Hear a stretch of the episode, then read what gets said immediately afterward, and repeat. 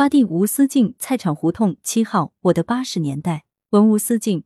我于一九七九年夏由北京南池子的普庆前巷搬家到菜场胡同七号，直到一九九零年四月搬离，在那里整整住了十一年。我的八十年代是在那里度过的。如今离开菜场胡同已三十年，就目前的居住条件而言，应该说比当年好多了。但我还是很怀念在菜场胡同的那些日子，很紧张，很窘困，但也很出活的时光。菜场胡同是北京王府景大街路西的一条胡同。明清时为皇家御膳房所需蔬菜、水果等的贮存地，由此得名。菜场胡同七号这院落，当年是清末大学士拉同的祠堂，格局比一般的四合院要大。中心部位为祠堂主体，左右各有一个跨院。当时院内住了二十一户人家，是个超级大杂院了。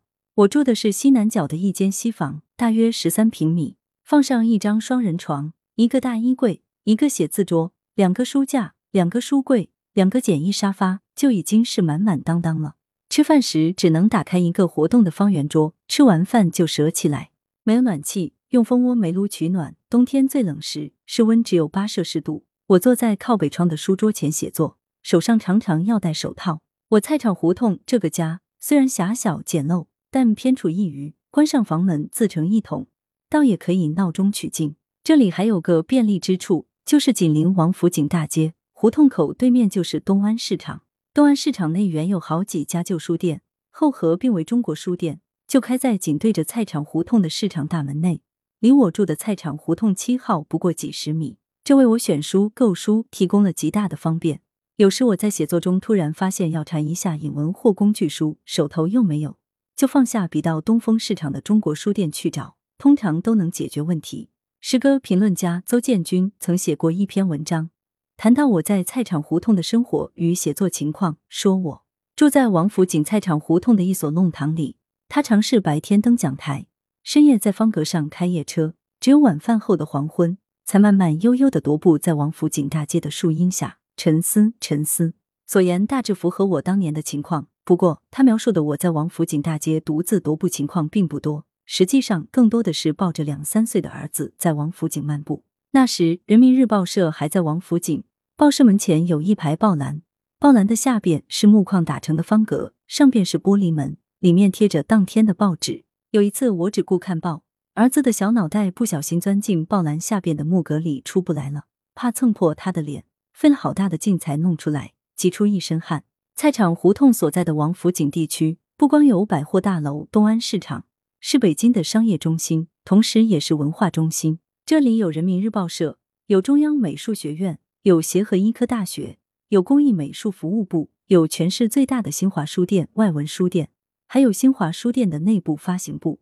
许多朋友来王府井买书购物，顺便来我家坐一坐，聊聊天，也是很自然的。一九八三年，我开始担任诗探所的责任编辑，谢冕、丁力、杨匡汉、刘世杰、刘福春、娄兆明等诗探所同仁多次来我家，或谈诗坛情况，或交流稿件。至于江河、顾城、杨炼、林莽、一平等朦胧诗人来的就更多了，谈的话题多与书相关。朋友们来我家喝茶、聊天、交流诗歌，有时忘乎所以，甚至在我这屋里举行即兴的朗诵会。我妻子回忆，有一次她下班回来，推着自行车刚一进院，就听到我房间里传出的高声朗诵声。他心想这是谁呀？进门才发现是任鸿渊在朗读他的新作。反正我这小屋偏处大院的一隅，即使说笑朗诵的声音闹翻了天，也没人干预。来访的朋友多，有时我不在，他们往往在门上留个条就走了。但丁力先生比较特别，他知道我的房子在角落里不好找，进了大门就高声大叫：“吴思静，吴思静！”我听到后赶紧答应迎出来。有时我不在家，他高叫几声，没人答应，他便折身返回了。那时我虽不能每周把北京市的主要书店跑个遍，但守在家门口的王府井新华书店及东安市场的中国书店却是经常光顾的。于是我的藏书迅速膨胀起来，书架、书柜放不下了，又没有空间添置新的，就在书架、书柜上层层搭板，直顶到天花板。书多了不能闲置，我就给自己定下一个雷打不动的计划：每天看理论书籍至少五十页。这个计划定下来果然有效。大量的阅读为我八十年代写下的几本书打下了坚实的基础。我觉得八十年代给我从事的诗歌评论工作提供了宽松的研究环境。改革开放向纵深发展，伴随着思想解放的春雷，诗歌也冲破了禁锢诗坛的樊篱。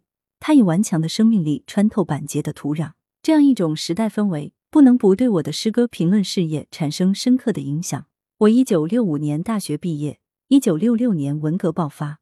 在四人帮极左路线的肆虐下，诗坛一片凋零，根本没有从事诗歌评论工作的可能。只有在改革开放实现了一系列拨乱反正后，我才可能在舒畅的心境中研读理论、阅读诗歌，才能在文章中说出自己的真心话。由于我与朦胧诗人交往较多，再加上我妻子就是与朦胧诗人同属于一代的老三届，因而我深深的理解这代诗人的处境与心态。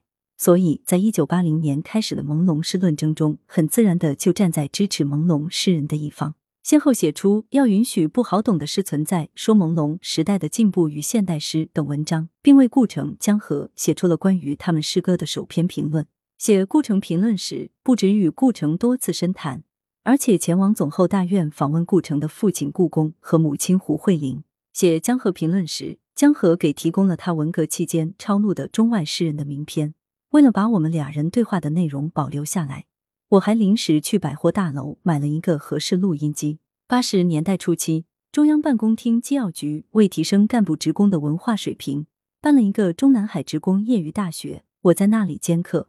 这一时期，中南海的毛泽东故居菊香书屋及流水荫等景区曾一度对外开放，但参观票非常紧俏，很难得到。我由于在那里兼课，受到照顾，优先得到了参观票。带着我的父亲和在上小学的儿子参观了久已向往的中南海，并在那里留下我的首张彩色照片。二十世纪八十年代，除诗歌基本原理之外，我还完成了写作心理能力的培养、诗歌鉴赏心理、心理诗学等几部专著。